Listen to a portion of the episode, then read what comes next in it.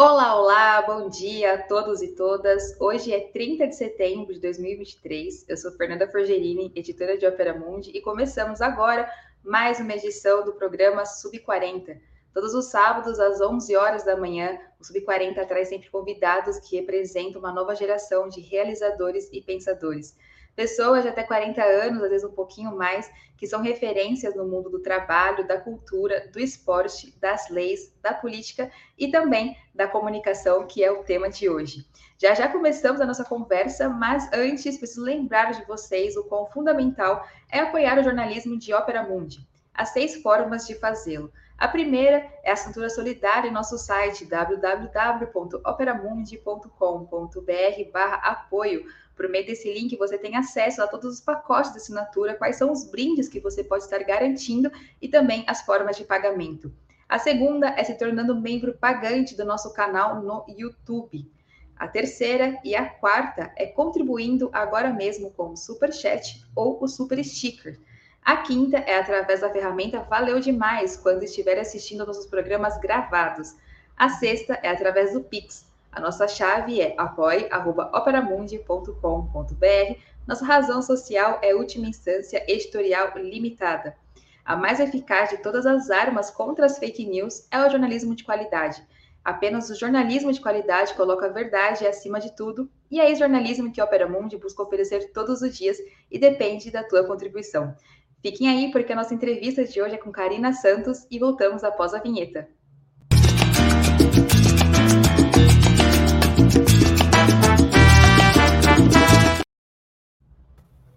Olá, Karina, bom dia. Muito obrigada por estar aqui em Opera Mundi.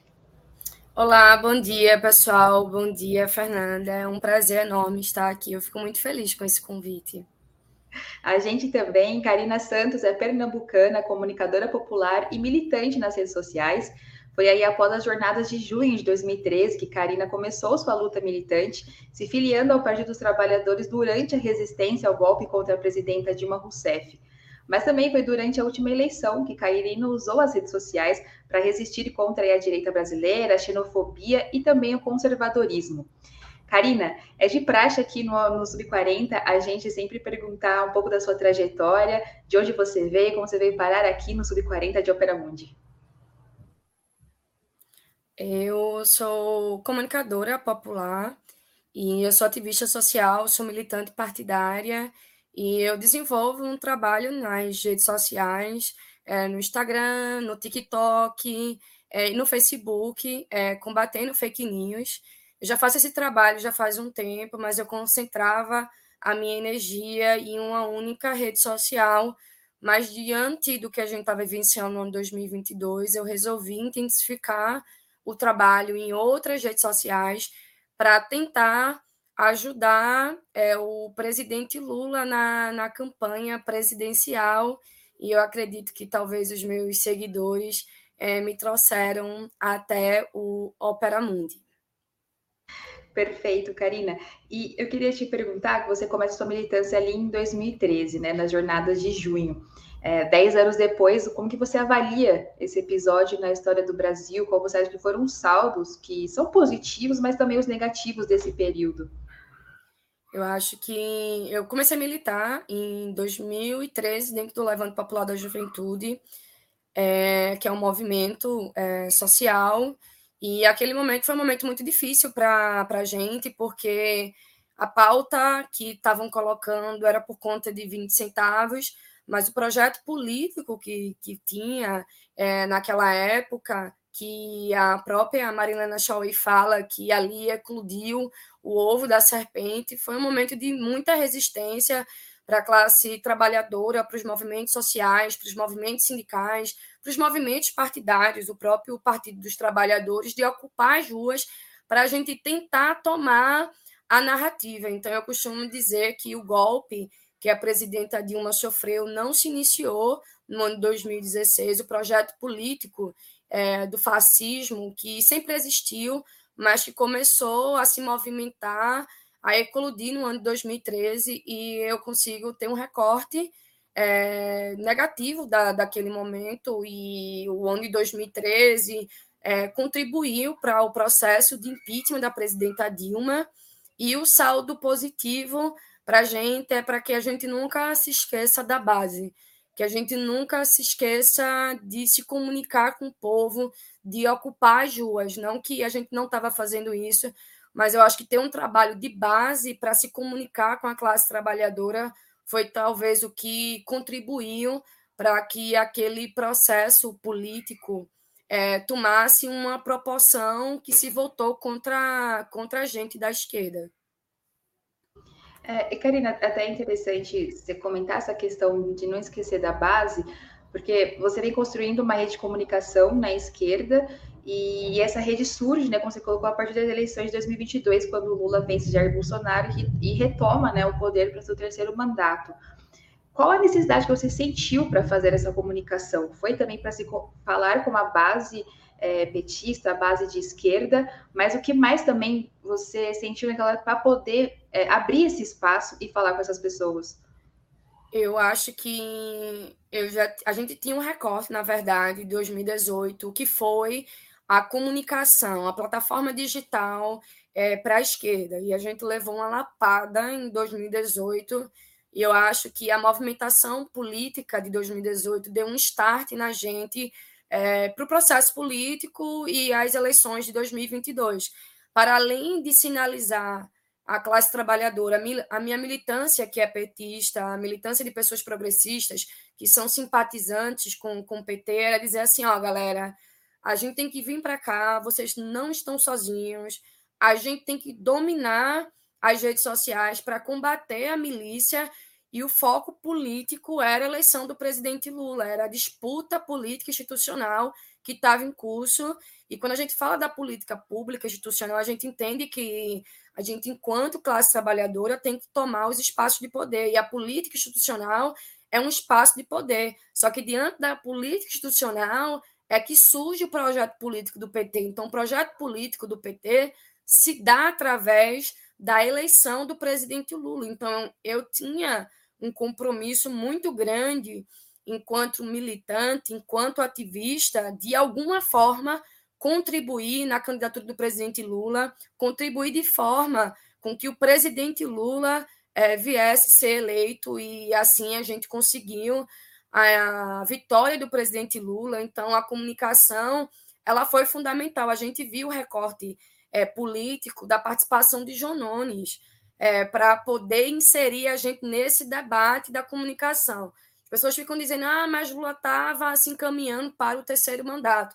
Só que o cenário político que a gente está vivenciando em 2022 é um cenário político completamente diferente do primeiro mandato do presidente Lula, do, do segundo mandato do presidente Lula. Então, eu acho que a gente tentou se organizar é, para entrar dentro das plataformas digitais para combater a mídia hegemônica, que diz o que é que tem que ficar na manchete, que se aproveita do monopólio da comunicação para impor as suas ideologias, as suas pautas políticas. Então, a gente tinha essa consciência que a gente precisava ocupar um espaço que é nosso e dominar os espaços é, de comunicação através da, da mídia alternativa. Karina, é, eu queria te perguntar nesse sentido, que você colocou a, meio que a lavada em 2018 que levou na comunicação.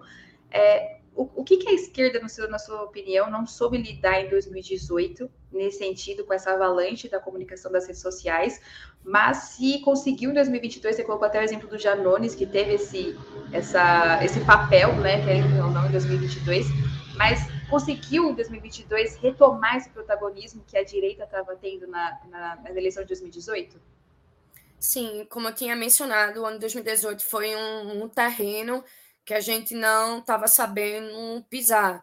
A gente está lidando né, com a mídia hegemônica, a mídia tradicional, com os grandes monopólios, só que vem as grandes redes sociais e a milícia digital que, que operava e que controlava. Talvez não deveria ser surpresa para ninguém a questão da comunicação, porque é um modo de, de, de, produção, e a gente sabe que a mídia hegemônica controla a comunicação, e quando ela controla a comunicação, ela controla a informação que vai para a classe trabalhadora. Então, a gente não estava conseguindo dominar esse espaço, não por conta do PT, é uma consequência do sistema capitalista, é uma compreensão que alguns modos de produção, ou em sua maioria, não está concentrado na mão da classe trabalhadora. Eu acho que 2018 foi um, um, uma forma de fazer com que a gente tivesse esse despertar. E também a questão do governo de Bolsonaro. Se a gente perceber, Fernanda, as mobilizações elas surgiram com o PT, mas de pessoas independentes, partidárias, que queriam configurar a, essa questão é, de, de, Brasil. Então, tinha pessoas insatisfeitas, é, pessoas que queriam é, contribuir no projeto político que a gente acredita para o Brasil. Então, a gente teve a participação de Janones, a gente teve a participação de Felipe Neto, de vários comunicadores é, que entraram junto com a, com, com a gente, desculpa, nessa disputa da comunicação. Então, foram forças que se somaram junto com a gente para a gente ocupar esse espaço da comunicação.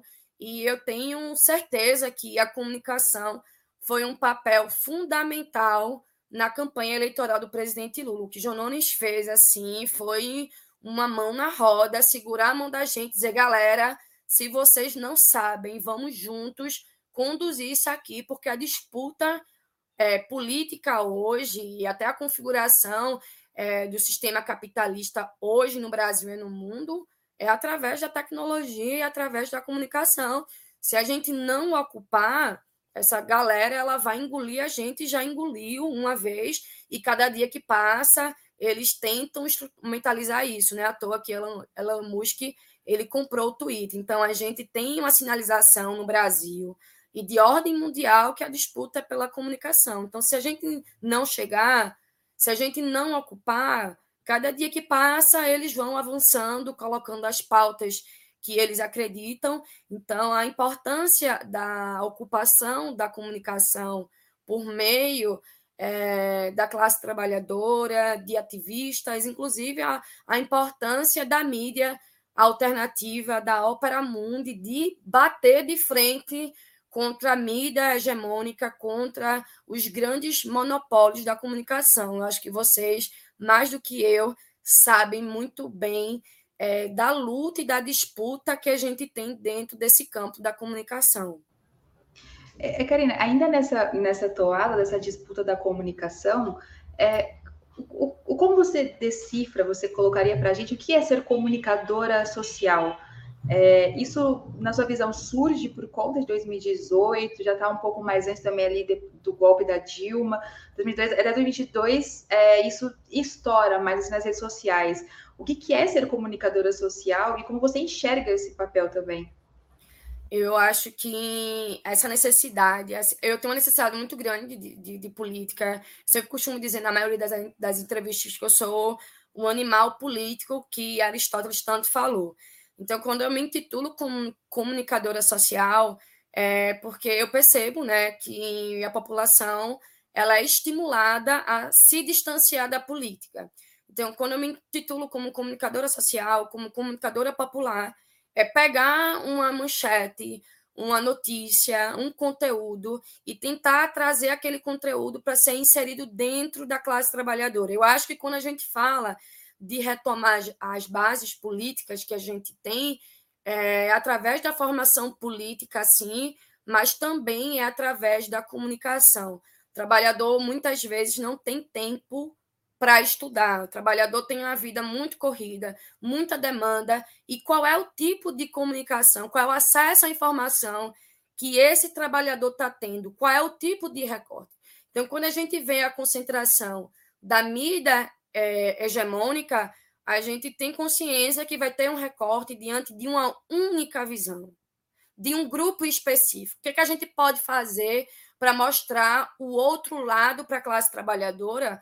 Porque, na maioria das vezes, só existe um lado: é o lado que representa os grandes grupos que controlam os monopólios da comunicação. Então, eu venho dentro de um contexto de uma linguagem simples, Fernanda, porque eu não sou criada na academia, eu fiz engenharia civil até o oitavo período, não terminei, troquei engenharia por licenciatura em pedagogia, é, por estar iniciando no campo da licenciatura. eu tenho uma base que eu estou construindo na universidade que é sobre educação popular. E educação popular tem tudo a ver com comunicação popular. Então, eu tento trazer deboche, brinco, tento utilizar uma linguagem simples para chamar a classe trabalhadora. Às vezes eu, eu, trabalho conteúdo marxista e eu não falo de Marx. Às vezes eu pego uma teoria marxista, tento aplicar no cotidiano e vejo que tem muitas pessoas que terminam concordando. No final tenho vontade de dizer, ei, não sou eu que estou falando isso, não. Quem está falando isso é Marx. Então é por uma questão de necessidade. A gente tem que trabalhar uma comunicação que emancipe a classe trabalhadora. E Karina, como que você acha que tem sido esse trabalho? Você acha que é, um pouco antes você começou, ainda Lula não estava, né, não tinha retomado o poder, como que estava sendo fazer essa comunicação com agora? Como que você colocou aqui essa, essa questão do jeito de falar, né, da forma, da forma simples, para que todo mundo tenha acesso. Como que você avalia isso? Como que você vê esses resultados, esses louros dessa comunicação? É, você acredita que isso tenha, tenha gerado uma, eu não diria comoção, mas tenha gerado sim um engajamento que te faça aí dar continuidade ao trabalho? Sim, existe um engajamento, um trabalho que outras pessoas também fazem, porque a gente tirou o Bolsonaro da presidência da República, mas a gente não conseguiu é, fazer com que o, as pessoas que trabalham é, de forma a alimentar o projeto político do fascismo, a moda brasileira, que é o bolsonarismo no Brasil, esse projeto político ele ainda não acabou. Ele não acaba com a saída de Bolsonaro à presidência da República. A gente lida diariamente com várias milícias digitais e eu acredito que através da comunicação popular a gente vai conseguir trabalhar esse processo de comunicação na classe trabalhadora. Agora, lógico que a gente tem um, um caminho pela frente. A sensação que eu tenho é que eu passo boa parte do meu tempo mais combatendo fake news do que falando dos programas sociais, das políticas públicas afirmativas do governo federal. Então, é uma coisa que eu tento romper, mas diante do, do momento político, às vezes a gente não consegue tratar uma proposição positiva do governo federal. Eu acho que você que trabalha com rede social, que é jornalista, consegue entender que a mídia ela trabalha com recorte, é imediato. Então, às vezes, a gente tem que agir de maneira imediata e agindo de acordo com a mobilização do momento. Então, eu sinto que a gente ainda precisa avançar. Percebo que o governo federal está começando a se mobilizar com essa questão da comunicação. Eu acho que a gente ainda tem pouco tempo de governo, apesar da necessidade da comunicação ser para ontem, mas eu tenho uma leitura que a gente está avançando. E, Karina, é, a gente que até no começo, como colocou isso, de comunicadora social na internet, também militante, mas ser comunicadora social é diferente de ser militante nas redes sociais? Eu acho que não, porque a gente não pode tirar a questão da comunicação com a pessoa que está passando a comunicação. Então, a gente sabe que não existe imparcialidade. Então, toda vez que eu produzo um conteúdo, ou quando eu faço uma live, eu digo às pessoas quem eu sou. Sou Karina, eu nasci é, no movimento estudantil, saí do movimento estudantil, vi parar dentro do movimento partidário, eu participei até um momento é, da juventude do Partido dos Trabalhadores, porque eu não tenho mais 29 anos, então no PT você é jovem até os 29 anos de idade. Então as minhas pautas políticas, elas sempre vão defender a classe trabalhadora, mas por ser militante partidária, as minhas orientações políticas, elas vão ser de acordo com a organização política que eu faço parte. Eu tenho a necessidade de me organizar é, partidariamente. A gente sabe que a gente tem movimento estudantil, é, vários outros movimentos que compõem o movimento social, a gente tem um movimento sindical e a gente tem um movimento partidário. Não tenho como desvincular Karina do movimento partidário. É lógico que a pauta da classe trabalhadora ela sempre vai ficar em evidência e eu me organizo dentro do Partido dos Trabalhadores por entender que o Partido dos Trabalhadores é o maior partido de esquerda da América Latina, é o maior partido do Brasil. Eu sou socialista, tenho os meus ideais, mas eu sigo dentro do espaço é, da política institucional. Enquanto socialista, eu consigo reconhecer que o Estado burguês não representa a classe trabalhadora, mas que eu pego o Estado é, para instrumentalizá-lo para a gente chegar no espaço de poder, e a partir do espaço de poder, da política institucional, a gente vai debater os projetos políticos para a classe trabalhadora, e foi assim que o PT fez. O PT saiu de um movimento de base, de um movimento sindical. O presidente Lula fundou é, o Partido dos Trabalhadores e foi através do projeto político do presidente Lula, do Partido dos Trabalhadores, que a gente conseguiu avançar politicamente. Porque o presidente Lula entendia que a disputa não era só sindical, que a disputa passa pela política institucional. Então, eu não tenho como separar a questão da comunicação é, popular da comunicação social com o meu lado militante, porque eu sou militante é, social, eu sou militante partidária e eu pego isso numa junção só, assim como eu acredito que as pessoas que fazem mídia hoje no Brasil elas têm um alinhamento. Eu não acredito que tenha a mídia independente. Eu acho que a partir do momento que você pauta um determinado assunto, a forma como você se organiza dentro do espaço da mídia alternativa, eu consigo perceber quem é progressista ou não, eu consigo perceber quem trabalha dentro do, do viés para alimentar a concentração é, da comunicação hegemônica. Então, eu não acredito na imparcialidade. Assim, eu acho que tanto a mídia é alternativa como a mídia hegemônica ela vai defender um interesse político. E se o interesse político for para defender o interesse da classe trabalhadora, eu vou ficar com a mídia alternativa.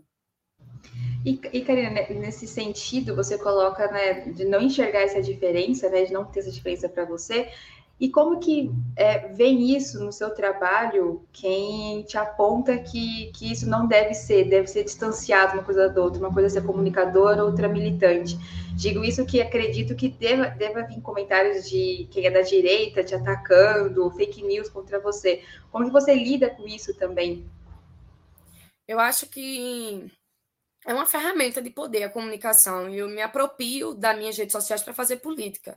Eu digo a todos os meus seguidores que eu não estou fazendo vídeo porque eu quero surfar na onda do momento. Eu não faço rede social para poder brincar. Então, eu sempre deixo claro que por trás do meu Instagram, por trás do meu TikTok, existe um projeto político e que esse projeto político ele vai ser pautado em defesa da classe trabalhadora. Se o projeto político que eu defendo para a classe trabalhadora ele está atrelado à mídia, à, à mídia, desculpa, a questão partidária, ela vai ser defendida. Então, eu acho que é até importante, sabe, Fernanda, a gente se apresentar para a sociedade, a gente dizer de onde a gente veio, o que, é que a gente acredita, porque as pessoas precisam saber com que elas estão lidando. Porque o meu foco não é fazer nenhum tipo de doutrinação, porque até então eu não, eu não sou freiriana, eu ainda não estudei tanto Paulo Freire, mas eu tenho o meu pezinho em Paulo Freire. E se tem uma coisa que Paulo Freire abomina é a tal da doutrinação. Eu vou se apropriar da plataforma digital para conduzir o processo de emancipação da classe trabalhadora através da comunicação social. Então, eu não consigo ver isso separado é, em duas caixinhas. Karina, comunicadora social, e Karina, militante, é uma coisa só. Inclusive, eu ocupo o espaço da comunicação social, da comunicação popular, justamente por ser militante partidária. E, e Karina, nesse sentido também dessa questão de até de, de quem não enxerga isso e acaba vindo, tipo, comentar sobre o seu trabalho, de ataques ou não, Aqui até na, na, nossa biografia, quando a gente falou da sua biografia, você colocou que também começou esse, esse trabalho contra também a xenofobia é, ignorante, né? A xenofobia com, que veio da direita contra o, o, Nordeste, contra você ser pernambucana. Como que você vê essa questão da, da xenofobia também nas redes sociais? você aí tendo um espaço grande nas redes sociais, na, dentro da esquerda, né? É, lutando contra isso, e também como você viu essa xenofobia nas eleições, já que sempre, né, essa xenofobia coloca que o PT sempre ganha no Nordeste, enfim. Me, me fala um pouco isso, como que você lida também com essa questão. Acho que xenofobia é um ponto que eu sempre bato nas redes sociais. Assim, eu sou uma mulher nas redes sociais até abrir a boca. Quando eu abro a boca, nordestina. Então, eu faço a defesa do Nordeste e eu acho que isso é um fruto do preconceito, da desinformação. As pessoas que tanto falam do Nordeste, ah, tem tanto analfabeto no Nordeste, mas são as mesmas pessoas que não conseguem entender que o Nordeste não é um estado. O Nordeste é uma região e que o Nordeste ele é plural, a gente chama Nordestes. Então, eu venho com esse enfrentamento é, de xenofobia, etnocentrismo, para combater esse estereótipo que as pessoas têm é, do Nordeste e tentar trazer para a sociedade o porquê que o Nordeste não conseguiu se desenvolver que nem as outras regiões do Brasil. Então, quando eu tento trabalhar isso nas redes sociais, é para mostrar para a população brasileira o processo de formação do Brasil. E o processo de formação do Brasil, não sou eu que estou dizendo, é Caio Prado Júnior, pode ser Darcy Ribeiro, a gente pode utilizar Jorge Caldeira, a gente pode pegar várias pessoas que vão falar sobre o processo de formação do Brasil. E o processo de formação do Brasil, a gente estuda a história para a gente poder entender o nosso presente. Então, a gente olha para o passado. Por que, que o Nordeste não conseguiu se desenvolver que nem as outras regiões? Então, a desigualdade social hoje do Nordeste não é culpa do PT. A desigualdade social do Nordeste e do Brasil é culpa do sistema capitalista. Quando a gente vê fome, seca, miséria, desemprego, informalidade, trabalho análogo, não é culpa do PT. São as consequências do sistema capitalista que eu tento trazer para as redes sociais. Então, eu vou me firmar sempre como uma mulher nordestina. Eu sou uma mulher pernambucana, mas antes de ser pernambucana, eu sou uma mulher nordestina. Eu quero quebrar o estereótipo das pessoas é, dizerem o que o Nordeste é dentro do recorte da ignorância dela, dentro do recorte do preconceito. Ah, porque o Nordeste é, sobrevive das políticas públicas do PT. As políticas públicas do PT não é só para o Nordeste. As políticas públicas do PT é para o Brasil. Então, se tem um olhar do PT para o Nordeste, é porque o presidente Lula, que saiu daqui de Garanhuns, um retirante, que poderia ter se tornado a criança morta do quadro de Cando Portinari, é que entende da nossa realidade. Então, o Nordeste mudou. Não é porque a gente vive de Bolsa Miséria ou de alguma política assistencial do PT ou de Lula. Eu fico muito honrada com o presidente Lula dele assumir o compromisso com a classe trabalhadora. Mas eu tenho consciência que ninguém está fazendo favor nenhum para a gente. Então, quando o Estado diz que tem que garantir educação, saúde, acesso à segurança, acesso à cultura, a lazer, e o Estado ele não oferece isso, a gente tem que fazer alguma política pública para poder fazer com que aquilo que não foi ofertado pelo Estado de maneira efetiva, de acordo com o que está escrito na Constituição Federal, seja implementado de alguma forma. Então, o Nordeste ele mudou. Então, eu tenho que trazer isso do Nordeste. As pessoas ficam falando, ah, eu espero que você não tenha água. As pessoas não conhecem o meu estado. Recife é a capital de Pernambuco. A gente não tem problema de água aqui. Problema de água é na região do sertão, na região semiárida. Então, quando eu vejo as pessoas falando, eu fico pensando da ignorância. É, eu fui chamada de analfabeta. Eu tirei 920 de mil na redação do Enem. E eu continuei é, sendo chamada de analfabeta. Então, eu percebi que, por mais que eu tivesse uma nota do Enem dizendo que eu fiquei dentro de um pequeno grupo de todo o Brasil, que tirou mais de 900 na redação do Enem, mesmo assim, continuo me chamando de analfabeto. Então, existe uma movimentação, eu acho que vocês acompanharam a movimentação do, do Zema, é, de separar o Nordeste, tem, faço um trocadilho de brincar, dizer assim, de novo, Pernambuco já foi um país. Na verdade, a gente se intitula aqui, enquanto pernambucano, enquanto recifense, como um Pernambuco, meu país. Então, eu sempre tento trazer o recorte é, do Brasil, do processo de formação do Brasil, do processo de, de, de exploração, para explicar para as pessoas o porquê que o Nordeste ele não conseguiu se desenvolver, o processo de desenvolvimento do Brasil, aonde foi concentrado, o que é que Getúlio Vargas fez, o que é que a ditadura militar fez. Então, eu sempre tento trazer o recorte da história do Brasil para poder explicar o Nordeste de hoje. O Nordeste de hoje é completamente diferente do Nordeste de ontem, mas a gente ainda vive as consequências do processo de colonização do Brasil, do processo da concentração do desenvolvimento do Brasil, que não foi no Nordeste. Então, a gente vivencia as consequências disso. Então, não significa que o povo daqui seja vagabundo, preguiçoso, que viva de Bolsa Família. Que bom que tem Bolsa Família, porque o Bolsa Família tira a classe trabalhadora do famoso exército industrial de reserva que Marx denuncia. Ainda bem que a gente tem o Bolsa Família para a classe trabalhadora poder escolher se ela vai querer ser explorada ou não. Então, as pessoas elas criticam o Bolsa Família pela autonomia que é dada à classe trabalhadora. Antigamente, as pessoas diziam assim: ah, eu pagava 100 reais é, para fazer uma faxina, hoje não quer. É, tá tudo cheio de direito. Ainda bem que as pessoas estão cheias de direito. Ainda bem que a política pública do Bolsa Família, que foi criado pelo PT através do programa Fome Zero, com o Beto, foi uma política que deu a cidadania à classe trabalhadora, que deu acesso à educação e que, através do acesso à educação, a gente deu a cidadania. Ainda bem que a classe trabalhadora, hoje, Fernanda, vai escolher se vai querer se submeter à exploração ou se vai ficar com o Bolsa Família. Então, existe estereótipo, sim, mas eu queria reforçar aqui que as políticas públicas do governo do PT ela não fica só no Nordeste, não. As políticas públicas que a gente tem hoje no PT, aliás, no Brasil, ela é de nível nacional. Então, a gente tem consequências é, do sistema capitalista. Então, a chuva que mata um trabalhador aqui na cidade do Recife é a mesma chuva que mata um trabalhador de São Vicente. Então, a classe trabalhadora ela não tem fronteira.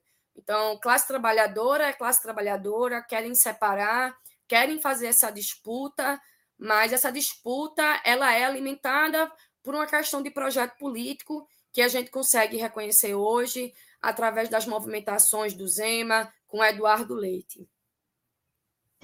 E, e Karina, nesse sentido, é, eu tenho algumas é, perguntas. Eu te começo só perguntando é, você colocou quando você utiliza de falas, né, como por exemplo do governador do Zema, né, de, é, de Minas Gerais, é, isso que você tenta usar a história do Brasil, mas ainda assim, mesmo a gente tendo agora, a gente se colocou aqui já que Lula venceu a, a eleição, mas a gente ainda não venceu essa onda conservadora e, e né, que capitaneou o Brasil.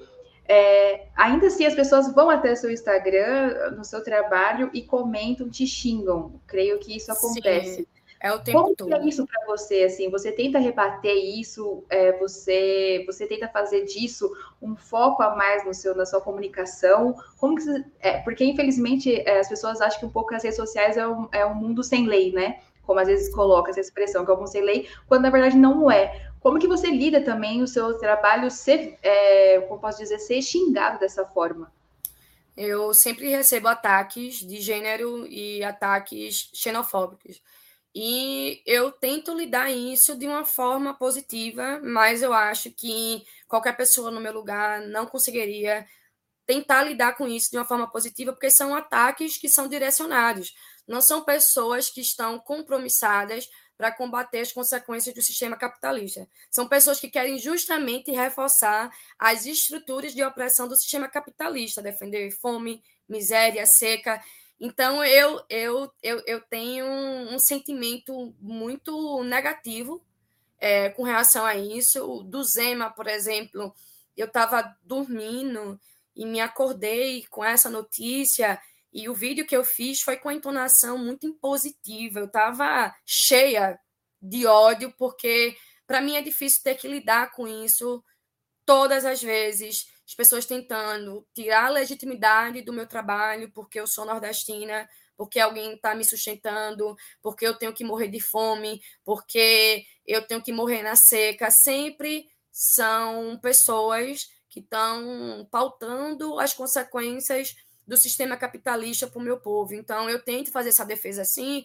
Muitas vezes eu vou reagir de forma tranquila e muitas vezes eu não vou conseguir reagir é, de maneira tranquila. Então, pelo trabalho que eu desempenho hoje nas redes sociais, eu tenho a obrigação hoje, enquanto mulher nordestina, de colocar o Nordeste em evidência, de, de trazer o Nordeste que as pessoas elas não conhecem. Eu tinha dado uma entrevista, tinha recebido uma mensagem que disseram para mim que se eu fosse invadir uma fazenda, que eu fosse ser recebida com tiro de fuzil. Eu e meu filho de quatro anos de idade. E eu digo às pessoas que meu filho é a pessoa que eu mais amo nesse mundo. E eu fico com vontade de chorar, mas eu não vou chorar dessa vez. É, eu, eu me dou mais quando eles atacam o Nordeste de quando eles atacam meu filho. Você tem noção? Eu disse aqui que eu amo meu filho mais do que tudo. Mas quando tentam colocar a classe trabalhadora num processo de, de opressão e trazer isso de maneira é, provocativa, de brincar, de comemorar, de torcer para que isso aconteça, isso realmente me fere muito. É, como eu falei aqui, a classe trabalhadora ela não tem fronteira, mas é o meu povo que está sendo atingido. Muitas vezes eu já fiquei pensando, rapaz, será que eu não estou dando mais evidência para que as pessoas odeiem o Nordeste com o trabalho que eu faço? Então, já chegou momentos de eu pensar em desistir, não pela pressão política de bolsonarista, mas de refletir se eu estava estimulando o ódio ao Nordeste. Mas eu não estimulo o ódio ao Nordeste. Eu pauto políticas que é voltada para a classe trabalhadora. Então, eu cheguei nesse momento de trabalhar essas questões, de saber se realmente o que eu estava fazendo é uma coisa certa, mas eu estou no caminho certo, porque eu sei que a minha página ela tem um compromisso com a classe trabalhadora e que esse projeto político de ódio que ele é pautado ao Nordeste, ele não parte de mim. Muito pelo contrário, eu estou aqui justamente para rebater tudo isso que desejam para o meu povo daqui. Sim, e Karina, um pouco nessa, nesse sentido também, um, pouco mais de política, mas como que você vê a presença de famílias tradicionais na política nordestina? É, a gente tem exemplos de, de de governadores, prefeitos, que às vezes o pai era também político, passou para o filho, enfim, famílias como é, o próprio presidente da Câmara, Arthur Lira, né? É, como que você vê isso e também como que você fala sobre isso nos seus vídeos, tentando, é, é isso, não né, parecer de, é, fazer mais críticas ao Nordeste? Eu acho que a gente vivencia no Nordeste um fruto desse processo de colonização com os coronéis, né?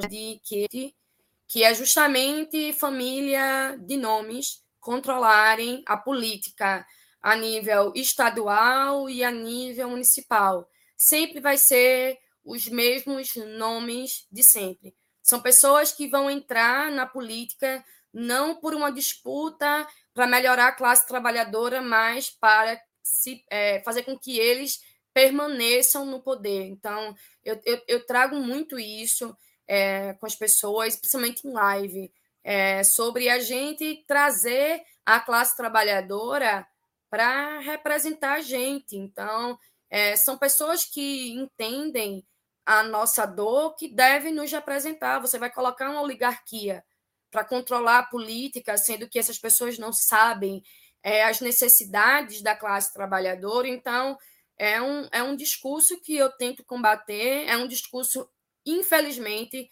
que está enraizado, é um discurso que está enraizado aqui é, no meu estado, famílias de sempre controlando sempre os mesmos sobrenomes. Fica difícil para a gente da classe trabalhadora é, fazer essa disputa política. São pessoas que controlam é, comunicação, são pessoas que controlam grandes espaços públicos, são pessoas que têm muito dinheiro. Então, como é que a gente vai construir um projeto na política institucional para colocar a classe trabalhadora para representar a gente com essa galera no poder? Com essa galera estando no poder para se fortalecer a cada dia mais. Isso aconteceu no Ceará e isso acontece aqui também no estado de Pernambuco, infelizmente. Perfeito, Karina. Eu queria te perguntar também, acho que vai um pouco nessa linha, né, do, do que você expressa no seu perfil. Você tem mais de 130 mil seguidores no Instagram, por exemplo. Como é esse processo de saber e ter essa responsabilidade que suas mensagens chegam até mais pessoas do que as que te seguem, né? Porque compartilhamento, enfim, isso, isso cria né, um mundo aí. É, como será isso, essa responsabilidade de ser ouvida por tanta gente, mas também como que funciona o seu processo de, de pauta, de, de roteiro, o cuidado que você tem, a gente está vendo agora alguma das suas publicações passando, como que funciona todo essa, esse seu trabalho mesmo, como que você pensa a sua pauta, sempre tentando resgatar algum tema, eu vi que você já falou sobre o banheiro unissex, da, do Lula na ONU, trazendo outros debates também, é, vai muito da, do que está acontecendo na política, tentando rebater as fake news, eu tinha comentado aqui no vídeo que eu queria produzir outro tipo de conteúdo para a classe trabalhadora, mas a gente termina ficando refém da fake news. Então, eu tenho um, uma necessidade de produzir conteúdos de nível nacional, nível estadual e nível municipal. E tento dar visibilidade para as pautas que geralmente estão acontecendo. Então, a nível nacional, eu vou fazer a, a disputa política de defender o presidente Lula de defender o governo Lula, de combater fake news e me aliar ao partido que eu faço parte. Então, a nível estadual, é trazer as notícias que estão tá acontecendo no meu estado e a nível municipal também. Só que às vezes eu não consigo fazer essa distribuição, porque a demanda não é como a gente planeja. Então, muitos dos meus conteúdos, eles não são pensados. Tal dia eu vou fazer isso, aquilo outro, aquilo outro.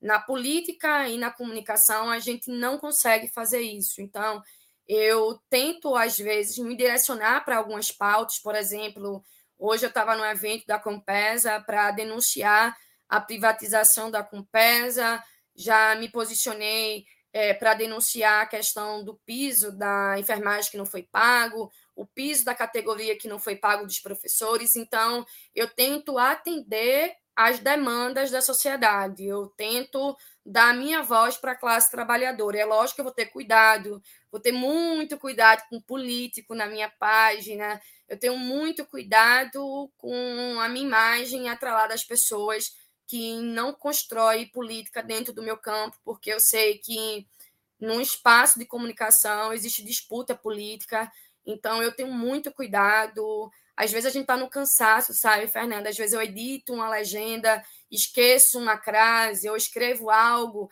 é, que ficou errado, algum erro, mas eu acho que isso faz parte da demanda que a gente tem nas redes sociais. As pessoas, às vezes, ela não entendem que um vídeo de 1 minuto e 30 segundos ele não pode ser feito de 1 minuto e 30 segundos. Você vai estudar esse conteúdo você vai trazer um roteiro para você trabalhar e dentro da linguagem popular. Como é que você vai trabalhar o conteúdo da Compesa para a população de Pernambuco? Como é que eu vou atingir esse público? Então, existe uma responsabilidade muito grande. Um vídeo de 1 minuto e 30 segundos, eu não consigo fazer em 1 minuto e 30 segundos. Eu vou é, colocar muitas horas no meu tempo e ainda tenho que conciliar. Eu sou mãe, eu sou estudante, eu sou dona de casa, eu trabalho é, na política é, digital, mas eu também trabalho na política na rua. Então, eu não consigo reagir a tudo. Eu sei que eu acordo com várias demandas todo dia. Ó, oh, tem que falar disso, daquilo outro. Eu fico feliz, porque é um sinal que as pessoas estão percebendo que na minha página eu vou escutar essas pessoas. Hoje está muito difícil de escutar, meu Deus. Está muito difícil de escutar, porque eu não consigo acompanhar a quantidade de demandas mas eu sempre tento pegar a minha página para dar visibilidade às pautas que eu acredito e defender a classe trabalhadora. Então, eu tenho uma responsabilidade muito grande. Eu tenho que saber como eu vou trazer isso. E eu tenho um compromisso muito grande, Fernanda. Eu não trabalho com fake news na minha página, eu não trabalho com sensacionalismo na minha página. Eu, eu tento ser bem clara para a classe trabalhadora que eu quero trazer informação, que eu vou dar visibilidade, que eu vou emprestar minha voz, mas que tem projeto político dentro do que eu faço. Então, o projeto político que eu defendo hoje é a emancipação da classe trabalhadora. Talvez o que eu faça hoje eu não consiga é, garantir um resultado imediato, mas eu quero estimular as pessoas que existem várias formas de fazer política. Existe nas redes sociais, eu brinco com eles é, na maioria das vezes, e é real isso. que a minha página não é minha. A minha página é minha e deles. Eles fazem política junto comigo. Quando eles dizem assim para mim, ó, oh, tu tem que falar sobre tal coisa, saiu tal coisa, ó, tu viu essa matéria? De certa forma, eu estou tendo um assessor que está me dizendo o que é está acontecendo. E às vezes eu estou na rua e não estou vendo. Às vezes eles vão compartilhar, eles vão dizer, ó, oh, tu errou tal coisa, e eu vou lá e conserto. Então, eu tenho é, os meus seguidores como uma grande rede de apoio. Eu, eu não consigo ter noção de números, mas eu comecei a intensificar meu trabalho, eu acredito, em março. De março para setembro, eu consegui mais de 100 mil seguidores no, no Instagram. Então, isso é um fruto da parceria. Por quê? Porque eu explico para eles que existe um projeto político e eu convido os meus seguidores a participarem desse projeto político. Então, existe uma mobilização é, que eu puxo para eles da responsabilidade de dizer você também tem que contribuir para a luta. Se você tem vergonha, se eu falo, faça com que a minha voz, que a nossa voz, chegue nos outros lugares. Aí eu digo a eles: não quer escrever nada, não? Manda um L, bota um ponto, faça o algoritmo rodar. Então eu tento mostrar a eles que tem várias formas de fazer política. Eu convido para fazer conteúdo, eu digo para fazer card, eu fico brincando com eles. Vocês não podem perder a oportunidade de ver uma pessoa reclamando. Se uma pessoa reclamar do preço do pão, você vai ter que discutir com ele, porque o preço do pão está naquele valor. Então, eu acho que eu aprendi muito com, com Lula. Assim, faça política em todos os lugares. Tente conversar com a classe trabalhadora em todos os lugares. Rede social, na fila do pão, no supermercado, na faculdade, na igreja, do grupo de família. Eu sou do, da, do, da formação que a gente discute política em todo momento. Meu chá de fralda discutiu política. Meu parto foi política. Minha porta na maternidade foi política. Então, quando eu brinco que eu sou um animal é, político, que Aristóteles tanto fala, é porque eu só quero uma pessoa reclamando para eu poder entrar e discutir política. Agora, é lógico que eu só vou discutir os assuntos que eu domino. Né? Também, como comunicadora social, eu tenho essa noção que a gente tem que ter o compromisso com aquilo que a gente defende, com as notícias que a gente traz, mas eu tenho um compromisso também é, de entender que eu não vou conseguir dominar todos os assuntos e está tudo bem.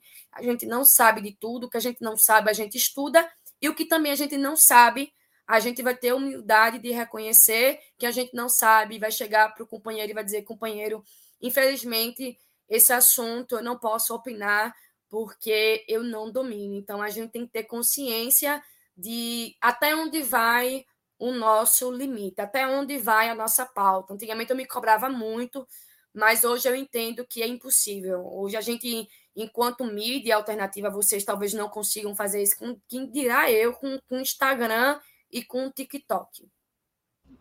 É, Karina, nesse sentido também da, da, questão política, né? Eu gostaria de perguntar se na sua avaliação a, a, esquerda sabe utilizar esses espaços que as redes sociais deram nos últimos anos para conseguir alcançar a população, saber dialogar e também influenciar o outro lado? Não, eu acho que a esquerda que tanto tem tese né, de academia, de análise de conjuntura, está é, tá se perdendo na questão do projeto político que a gente vivencia hoje no Brasil, que é o, o projeto político de extermínio. A gente viveu isso aqui, ó, isso aqui, para virar uma ditadura é, militar no Brasil, e existem mobilizações políticas que é fazer com que o governo federal venha sangrar. Só que o governo federal, que é Lula, que é o projeto político que a gente tem, é o único nome que a gente tem. Tem gente da esquerda que não construiu nenhum nome político de 2002 a 2023 e hoje é o PT, o PT, o PT. Então tem uma contribuição de uma galera que quer fazer a gente sangrar. Às vezes, Fernando, eu fico pensando se o projeto político que essa galera tem é fazer com que a gente não construa algo, mas sim um projeto de fazer com que o PT, junto com o governo federal e o presidente Lula, venha sangrar. Então, eu acho que a esquerda não tem uma boa avaliação sobre a conjuntura do momento e isso não significa que a gente não tem que fazer crítica. Eu não faço nenhuma crítica ao PT publicamente falando, porque a autocrítica que eu faço ao PT é construindo o PT dentro. Inclusive, eu convidaria as pessoas a disputar o PT internamente para entender que existe autocrítica no PT, mas que cada um vai encontrar sua estratégia. E a estratégia que eu vejo hoje da esquerda sectária é de inflamar o discurso político, de fragilizar o presidente Lula. Só que se fragilizar o velhinho e derrubar o velhinho, a gente não vai ter nenhum nome, não. Então, a gente saiu é, um, é, do cenário de uma tentativa de golpe, mas a tentativa de golpe e tirar o presidente Lula é, do poder, ela não terminou, não. Então, eu acho que tem uma galera que estuda tanto, que é tão intelectual, que é tão. Sabe? Eu não sou nada na fila do pão, Fernanda, mas eu acho que eu aprendi uma coisa com o golpe da presidenta Dilma, é que não adianta a gente dar governabilidade, desculpa, não adianta o presidente da República ter um cargo na presidente da República e a gente não dá governabilidade. A governabilidade que a esquerda cobra do Lula, ela tem que dar. Eu quero que hoje a esquerda, que tanto cobra do PT, tenha as mesmas quantidades de candidatos a deputado federal no PT, que o PT tem hoje no Congresso, aliás, na Câmara. Eu quero que essas pessoas tenham a mesma quantidade de senadores que o PT tem para a gente começar a discutir é, no nível que a gente deveria discutir, que nem tudo, infelizmente, é, depende do PT. Então, dentro desse quesito que eu quis trazer no recorte, era para exemplificar para você que a esquerda ela não está sabendo é, utilizar a comunicação social para a gente avançar no projeto político. Então, a sensação que eu tenho hoje de algum setor é desidratar o presidente Lula, é fragilizar o presidente Lula. E o presidente Lula ele precisa de uma base sólida para governar, porque o projeto político que a gente tem hoje no Brasil não é para o PT, não. O projeto político que a gente tem não é para a esquerda. O projeto político que a gente tem hoje é para a classe trabalhadora, seja quem gosta de Lula ou não, pertence à classe trabalhadora. Então, enquanto as pessoas elas não entenderem isso, a gente não vai avançar. É uma galera que pede unidade, mas que não dá unidade. Então, eu acho que é mais fácil ser oposição do PT do que estar tá na base. Porque quem está na base é quem apanha. É isso, Karina. Queria te agradecer mais uma vez por estar aqui no Sub40. Antes de a gente fechar nosso programa de hoje, queria fazer o nosso questionário é, para você e comece perguntando um prato imperdível. É cuscuz com galinha guisada. Esse é o prato. Eu, eu, não, eu, eu poderia comer isso todos os dias. Todos os dias. que não iria enjoar, né? Não, eu não enjoo. Eu, eu como cuscuz todo dia, todo dia. Delícia. É, a segunda é cerveja, cachaça ou vinho? Eu gosto muito de cerveja. Assim, eu sei que a gente gosta de dizer chupa que a cana é doce, mas eu prefiro cerveja. Esporte favorito?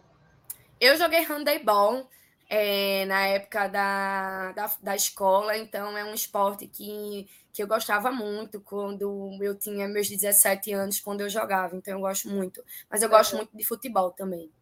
Boa, já nisso, então, o seu time de futebol?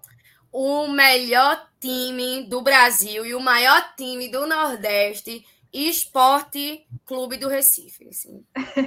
Isso. Tem até o vermelho do PT é o vermelho do PT. É, um passatempo, Karina. Eu gosto muito de assistir série, assim, eu gosto muito de ficar comendo e assistindo TV. Perfeito. Um livro inesquecível?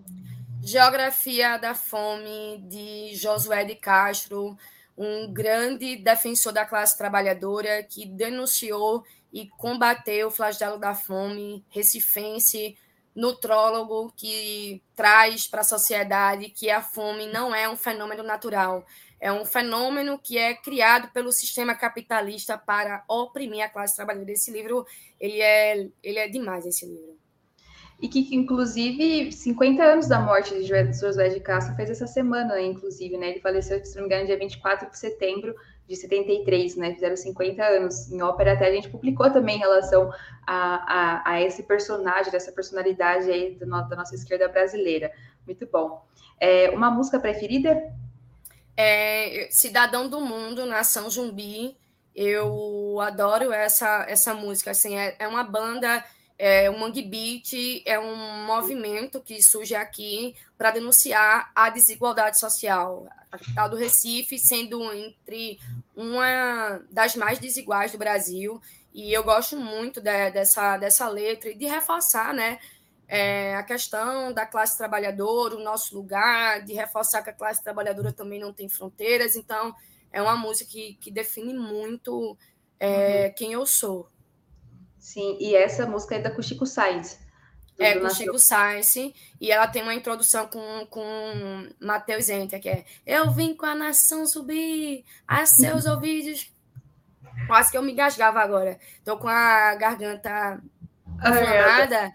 É, já tô doente já faz um tempo, e a introdução é de Matheus Enter e é do Peixe. Ele fez uma regravação de sair, e a gente Sei. tem com a voz de Chico e tem a voz é, da nova configuração da banda atual. Ótimo. É um filme marcante. 40 horas de Angicos. É, eu me emociono tanto. É, o processo da educação popular. É, Paulo Freire, que é o nosso patrono da educação, que estudou e que é daqui. E eu gosto muito dessa, dessa, dessa, desse documentário, porque a gente trabalha a questão da educação popular, da gente romper com essa educação tradicional, entender a configuração e as demandas da classe trabalhadora. Então, esse, esse, esse documentário ele é emocionante, porque o processo de cidadania parte pelo processo da educação de, de Paulo Freire. Perfeito. Quase finalizando, você tem algum ídolo político? Lula, assim, a maior liderança viva no mundo, que representa muito para a classe trabalhadora. Eu sou uma pessoa que tem um, um extremo orgulho assim com, com o velhinho. Então, a maior liderança política que a gente tem nesse país, o maior estadista, para mim não vai ter outro igual a Lula. Assim, Lula é único pela revolução social que ele fez no Brasil, no Nordeste, e pela revolução social é, dos projetos políticos que o PT criou junto com o presidente Lula, que também fez uma transformação na minha vida, porque eu também fui filha das políticas públicas que foram criadas no governo do presidente Lula e no governo da presidenta Dilma. Perfeito. Para fechar nosso questionário, Karina, tem algum evento histórico do qual você gostaria de ter participado? No dia que o presidente Lula foi solto, eu, eu queria estar naquele momento e eu queria abraçar o presidente Lula e dizer que a classe trabalhadora nunca duvidou da inocência do presidente Lula, que a gente tem orgulho do presidente Lula. Eu coloquei o nome do meu filho em homenagem ao presidente Lula. Meu filho nasceu em 2018. Uhum. Então, eu digo às pessoas que hoje é muito fácil estar com o governo federal, porque o governo federal hoje está ocupando um cargo no espaço de poder. Mas eu estive com o presidente Lula e com o meu partido no pior momento. E no pior momento, eu também coloquei o nome do meu filho em homenagem ao presidente Lula e chegou um momento na minha vida que eu tinha que inocentar o presidente Lula e inocentar o nome do meu filho. Então, é, esse momento seria para dizer ao presidente Lula que eu sempre acreditei na inocência dele, não é à toa que eu coloquei o nome do meu filho em homenagem ao presidente Lula. Perfeito. É, é Lula ou o nome do seu filho Luiz? Não, o nome dele é Inácio Padilha da Silva. Eu coloquei o Padilha para dar uma, uma trocada, porque senão uhum. ia ficar Inácio da Silva, ia ficar bem parecido. E o Luiz eu não coloquei, não, porque meu amigo disse assim que ele queria colocar o nome do filho dele de Luiz Inácio. Aí eu cheguei primeiro, ele falou: já que tu pegou Inácio, uhum. deixa pelo menos o Luiz para o nome do meu filho, e assim eu, eu fiz. Não ia ser Luiz Inácio. Tá ótimo. É quase daqui a pouco uma dupla, você pode fazer, né? O Luiz e o Inácio. É uma dupla. A gente tinha um presidente do PT, que era o Bruno, que ele teve um filho, é, aliás, uhum. um, um, neto, e a filha dele colocou em homenagem ao presidente Lula. E eu falei assim: a gente tem já uma dupla, que é o Luiz e o Inácio, ambas é, é, em homenagem ao presidente Lula. Ao presidente. É isso, Karina. Muito obrigada pela sua participação aqui no Sub40, que você volte mais vezes aqui em Opera Mundi. Foi muito bom te ouvir. Ah, eu também gostei. Muito obrigada pela oportunidade. Foi um prazer enorme. Desculpa o nervosismo se eu me perdi um pouco. Eu ainda estou me acostumando a aparecer para as outras pessoas. É muito diferente, minha gente, você fazer conteúdo com o celular e você ser entrevistado. Eu espero que as pessoas elas consigam compreender que eu estava nervosa hoje. Tá ótimo, foi maravilhoso, certamente será uma, foi uma boa entrevista, as pessoas vão se gostar. É, muito obrigada a você que acompanhou aqui o nosso programa de hoje com Sub-40 com Karina Santos. Acompanhe a Karina nas redes sociais para ficarem informados também e contra as fake news, sempre com certeza, assim como em Opera Mundi. Muito obrigada a todos, até o próximo sábado e até mais. Tchau, tchau. Tchau, até mais. Tchau, tchau. Thank you.